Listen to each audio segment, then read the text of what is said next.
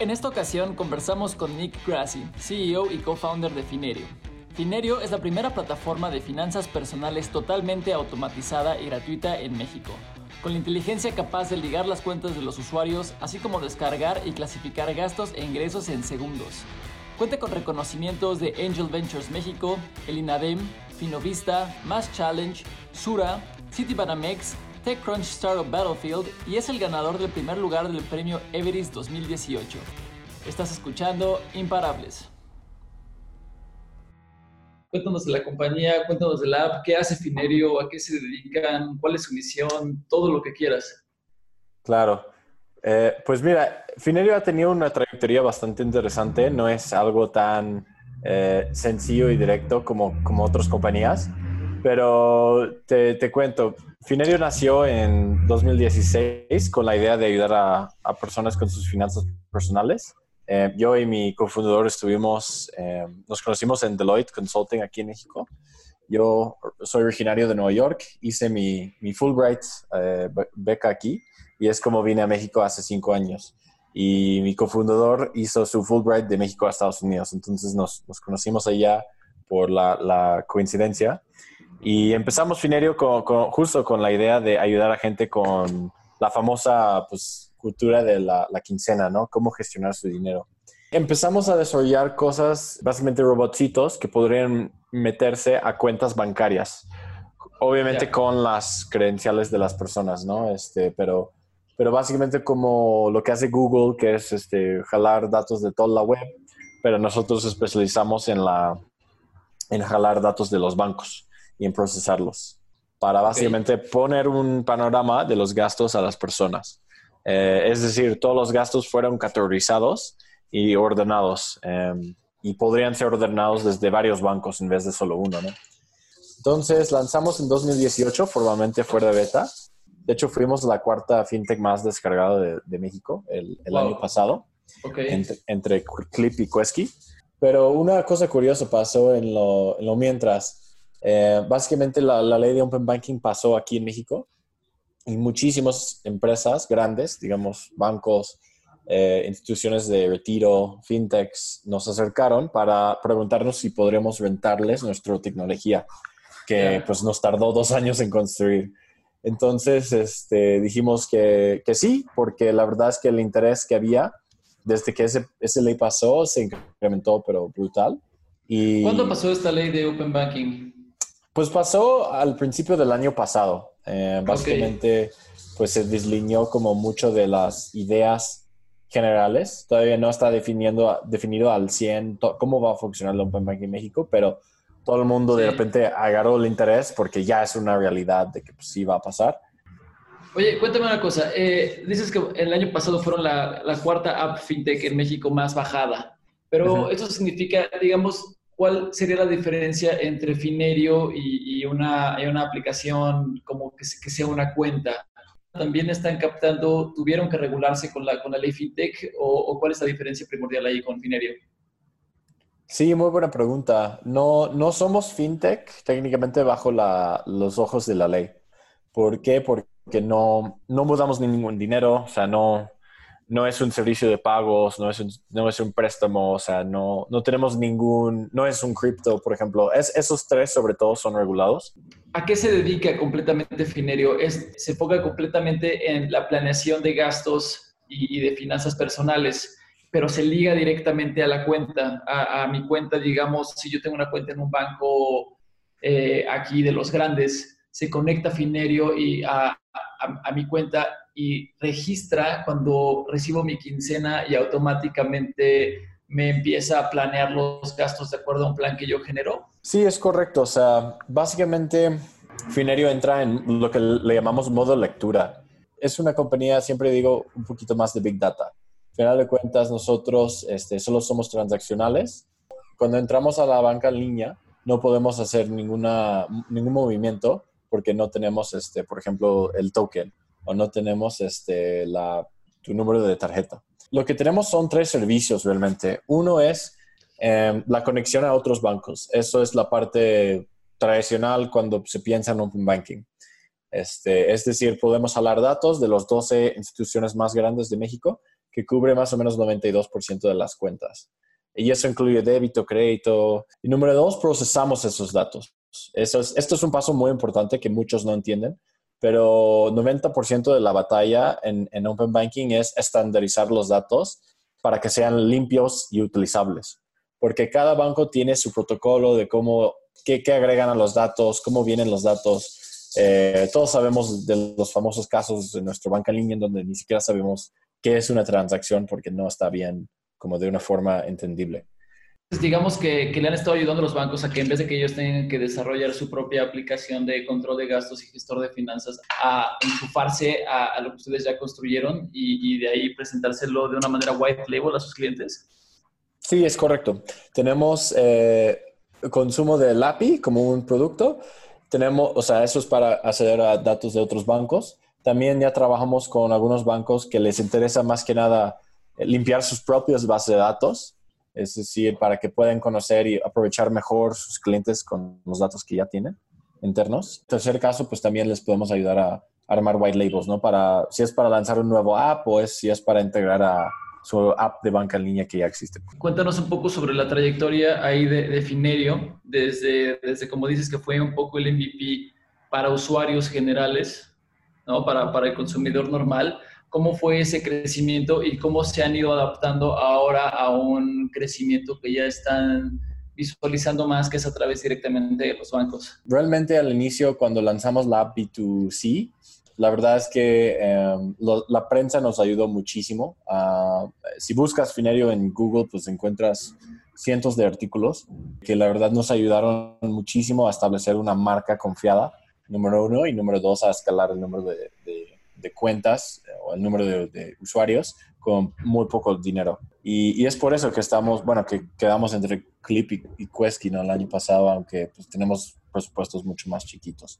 Entonces, Entonces ahora cobran al banco por, por licencia, como, como Exacto. Eh, exacto, tal cual, es un SaaS. Este, okay. La verdad, un modelo de SaaS te permite mucho más flexibilidad a la hora de, de monetizar, porque te pagan algo fijo eh, al mes, en, en, términos de, de, escalamiento ahora en B2B, la verdad es que el, la demanda ha sido increíble, este, yeah. especialmente en este tema de, de COVID, porque ah, claro. justo pues, este, no hay ningunos sucursales abiertos y sí. los bancos y los fintechs están 100% dependientes hoy en día de, de lo digital. Entonces, este, sí vemos muchísimo interés, especialmente en términos del riesgo de crédito, porque, pues, bueno, ya ha cambiado, ¿no? El perfil que están buscando los, los que dan crédito, ¿no? Y quieren monitorear mucho más sus créditos, quieren este, estos, este tipo de datos que son vivos del banco, ¿no? En vez de un estático foto del, del buro de crédito, por ejemplo.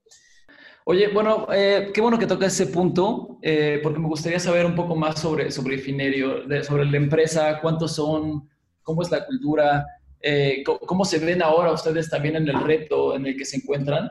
¿Cómo se ha visto reflejado todo esto dentro, dentro de la compañía? Claro, pues mira, somos un equipo de 18 personas. Somos, pues la verdad, la mayoría técnicos.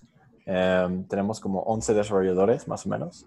Y, y pues sí, eh, la cultura, la verdad, dentro de la empresa, pues se trata de lo, de lo típico de startups, ¿no? Eh, trabajamos en un coworking, o bueno, trabajábamos en un coworking.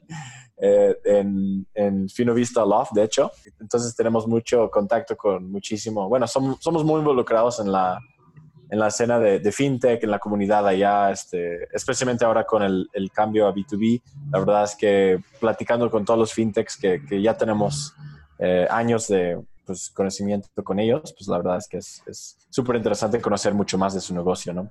Pero, pero sí, en general la, la cultura adentro es este, bastante eh, startupero, pues antes de esto incluso pues sí teníamos home office algunos días de la semana.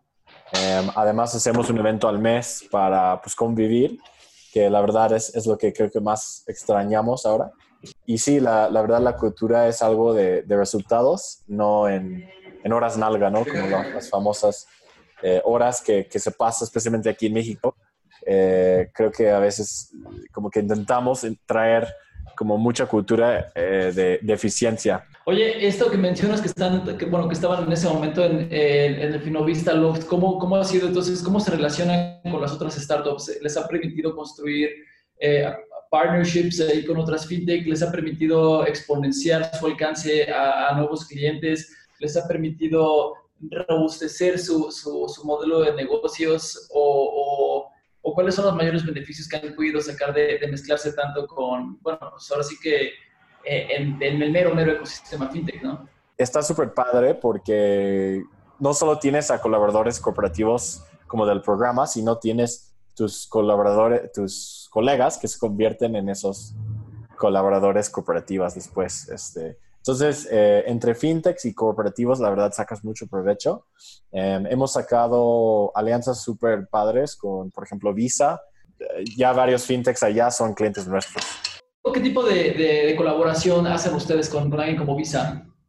La, la, verdad es que Finerio Connect existe para, para ayudar no solo a fintechs, como el modelo clásico PLAR, sino este, a instituciones financieras. Realmente creemos que, y esto es donde Visa pues, juega un papel fuerte.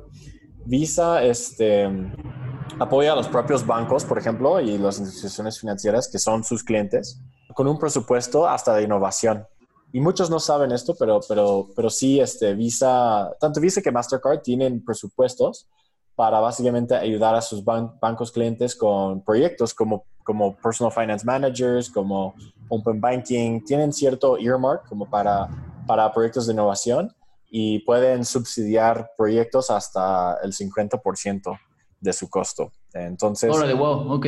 Sí, básicamente apoyar entre, em, entre el presupuesto del banco y el presupuesto de Visa, pues armar algo que realmente agrega valor a sus usuarios. Claro.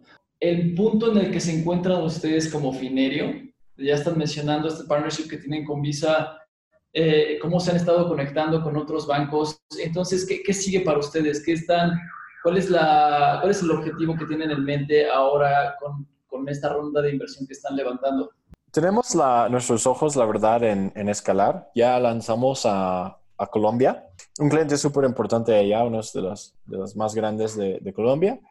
Y, este, y, y, la verdad es que necesitamos... Eh, construir algunas cosas de la infraestructura. Nosotros lo que hemos visto, la verdad es que hay muchísima demanda ahora para, para este tipo de servicios, pero todavía falta algunas cosas de, de infraestructura eh, y por eso es, es, esta ronda, ¿no? Y te voy a dar unos ejemplos. Eh, estamos construyendo barreras y lo que creemos que son innovaciones únicas en la TAM para básicamente lanzar servicios como conexiones, por ejemplo, a neobancos. Ahora que, bueno, ustedes tienen otros como neobancos en su portafolio, ¿no? Como, como Albo, por ejemplo. Pero ese tipo de integración también vamos a tener que hacer, ¿no? Como que empezar a incluir no solo instituciones financieras tradicionales, sino esos no, no tan tradicionales, número uno.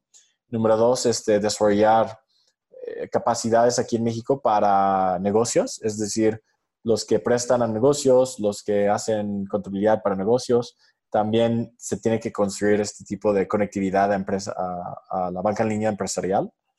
Y, número tres, este, consolidar nuestro poder analítica, ¿no? O sea, casi, casi, la verdad, nuestra visión es llegar a ser una, un complementario al buro de crédito. ¿En qué sentido pueden complementar al, al buro de crédito? Con más y como dices, para, para atender como tasas más personalizadas al tipo de créditos. En general, lo que me refiero es que, número uno, hay muchos que están excluidos de esos scores crediticios. Eh, por ejemplo, te doy el ejemplo de que pues, en este país hay muchísimas tarjetas de débito, pero no hay tantas tarjetas de créditos. Y eso es porque no hay mucho record de quién es buen pagador y quién no. Y, vemos esto en América Latina, o sea, en cualquier estudio de banca, de banca ves que América Latina tiene los peores spreads en el mundo, o sea, es decir, entre lo que te dan en tu cuenta de cheques en comparación a las tasas que te dan de, un préstamo son altísimos. Entonces, eso se refleja por la falta de, datos, o sea, la verdad es que los buros aquí no son tan robustos como son en otras partes del mundo y todos nosotros pagamos ese precio. Entonces, nuestra idea es poder, a través de nuestra tecnología, o sea, que tú puedes vincular tu cuenta de débito y te podemos dar algo de crédito por haber pagado tu, tu luz, ¿no? O por haber este, pues, contado tu ingreso actual de hoy en día o poder haber contado con un ahorro que tienes. Pero la idea es que sí, que aprovechen de los datos que, que se puede aprovechar hoy en día para básicamente construir un, una tasa mucho más a la medida y no solo eso, productos mucho más a la medida, porque no solo, a lo mejor no necesitas un crédito porque tienes muchos ahorros, pero necesitas un producto de inversión alto rendimiento. Entonces, eh, que se ajuste, ¿no? Cada, cada banco a la situación. Oye, y bueno, ya para ir acabando, este, me interesa muchísimo, bueno, todo esto que estás mencionando, pues sí, agrega muchísimo valor también a, un país como este. Y bueno, como dices, países latinoamericanos, que, que sí, la falta, la falta de granularidad en los datos financieros eh, no permite también como, como que se amplíe, ¿no? O que siga avanzando el acceso a servicios financieros, el acceso a productos que estén más hechos a la medida para distintas estratos sociales ¿no? y capacidades de educación financiera, ¿no? desde, como dices, desde créditos, microcréditos, bancarización, todo esto. Entonces, todo lo que estamos viendo es que la, la ley de, bueno, tanto la ley de FinTech y, y, la ley de Open Banking ya están poniendo el campo para que todo este tipo de tecnologías o este tipo de servicios puedan empezar a avanzar de una manera más colaborativa con, con instituciones que ya están paradas y que, y que no tienen, bueno, históricamente no han dependido de la tecnología como para llevar a cabo sus servicios, ¿no? Digo, tradicionalmente siguen siendo bastante ineficientes. Pero lo que me interesa mucho de ti en, en este momento y de Finerio es, si ustedes están en la mera línea de combate de lo que es el avance del Open Banking. Y, y, Open Banking llega a ser extremadamente, ¿cómo se dice?, abstracto, ¿no? Todo el mundo habla del Open Banking, todo el mundo quiere el Open Banking, todos los bancos tienen a su departamento que está haciendo Open Banking, innovación y demás, pero muchísimas veces todo esto simplemente eh, es una cortina de humo, es una fachada y se cae apenas ves, apenas ves eh, detrás de la cortina. ¿Cómo, ¿Cómo, ves tú eso? ¿Cómo ves tú el avance de, tanto de los bancos en, en esos términos del Open Banking? cuando llegan y te dicen que tienen su área de Open Banking, te pones a trabajar con ellos, ¿cómo, cómo han visto esa facilidad o dificultad de conectarse con ellos? Y pues más que nada, ¿cómo ves tú ese panorama que si bien ya está puesto o ya se está forjando el panorama del Open Banking, ¿cómo, cómo lo ves de aquí a cinco años, digamos? Claro, eh, muy buena pregunta, pues la verdad es que, como dices bien, la verdad es que Open Banking se convierte en algo súper nebuloso y muy medio trendy, como casi como, como cripto, blockchain, o lo que sea, ¿no? Y luego em, no hay muchos que la verdad están en la mera pues, eh, campo de batalla y en las trincheras y, haciéndolo. Entonces, eh, es, es, algo definitivamente que hace mucho falta hoy en día en el mercado, los que sí, sí saben implementar esto. Em, y, por eso también mucho de nuestro trabajo es, es educar, o sea, sobre todo casi todas nuestras primeras llamadas con posibles clientes, la verdad son 90% educativo este, y, y el 10% es pues ver cómo, ahora cómo implementar, ¿no? Y, y, porque la verdad es que también hay, todavía falta mucho conocimiento de cómo se puede implementar a nivel eh, operativo y a, a, nivel de, pues, este, ya una táctica pues vemos mucho de eso. Em, y justo como dices, es, es una oportunidad enorme de, de, de esta granularidad. De hecho, nada más para mencionarlo, para dimensionar el tamaño de la oportunidad, Gartner en, lo ha estimado, eh, la oportunidad de Open Banking solo en México, eh, en un trillón de dólares en, oportunidad económico para, para el país.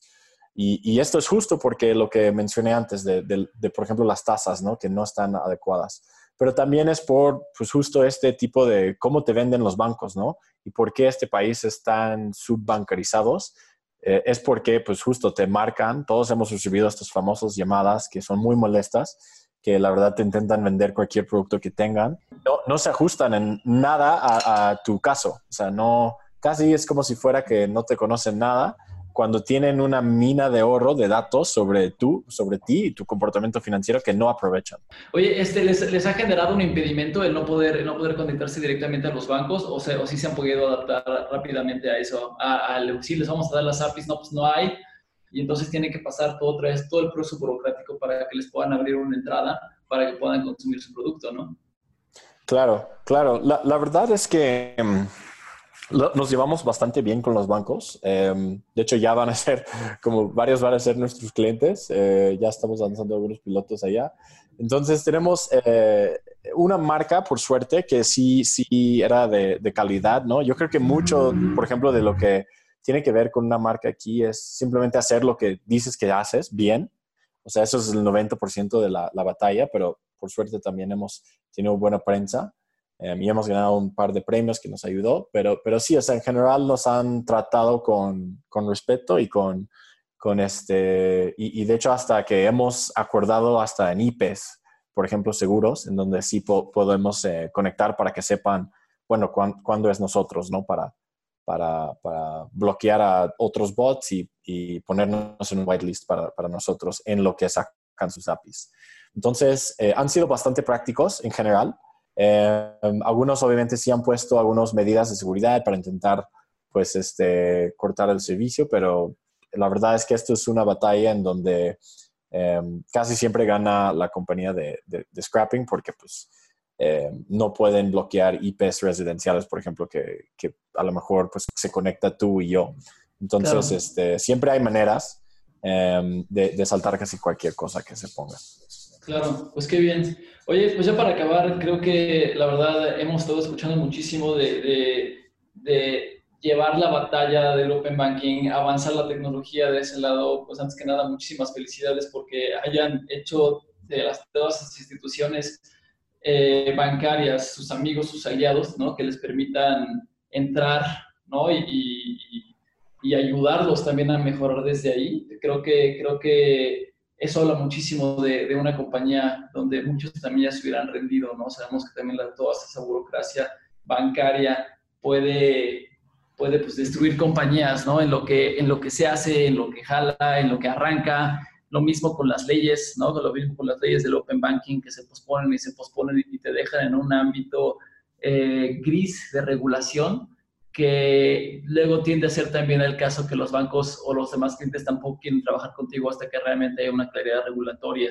Entonces, pues antes que nada, creo que, creo que eso ha demostrado mucho su, su espíritu imparable pero, pero para escucharlo de tus palabras, ¿qué hace a Finerio imparable? Dos cosas. Eh, nuestra marca que hemos construido de, de, confianza sobre los años, que hemos, la verdad, trabajado muy duro para, para cuidar y para mantener bien. Y número dos, se gana por las madrizas de, de la experiencia. Llevando cuatro años de experiencia ya en esto de Open Banking, eh, nos ha enseñado muchísimas cosas. Aquí, de hecho, vale la pena mencionar que tenemos más que 4 millones de, conexiones a nuestro API en, la vida y ya tenemos más que 500 mil al mes. Excelente. Entonces, es, es algo súper probado y no creo que ninguna nos vaya a, parar pronto con, con, esos números y esa experiencia. Excelente. Pues, eh, Nick, nuevamente muchísimas felicidades por, por todo este éxito. Eh, también les deseo que tengan una ronda, una ronda de inversión muy exitosa y que puedan escalar este producto y llevarlo a más países, a más bancos y a más usuarios. ¿no? Si bien sabemos eh, toda esta región necesita eh, mejor acceso a servicios financieros y creo que este tipo de herramientas son lo que le permite a la población en general acceder a, a, servicios y productos que ya están más, más hechos a su medida, ¿no? Claro, eso, eso espero también y, y la verdad este, es, es, un gran placer pues, eh, trabajar en esto y poder pues, seguir en la, en la vanguardia de Open Banking aquí en, la TAM y es, es algo que sin duda tiene mucho futuro. Excelente, pues nuevamente muchísimas gracias por estar con nosotros y a todos ellos que nos están escuchando desde su casa o donde estén en la cuarentena. Nuevamente, gracias por escucharnos. Síganos en redes sociales, suscríbanse a nuestro podcast, visiten la página de Arcángeles, regístrense y si les gusta esta oportunidad de inversión, no la dejen pasar. Esto fue Imparables y nos escuchamos pronto.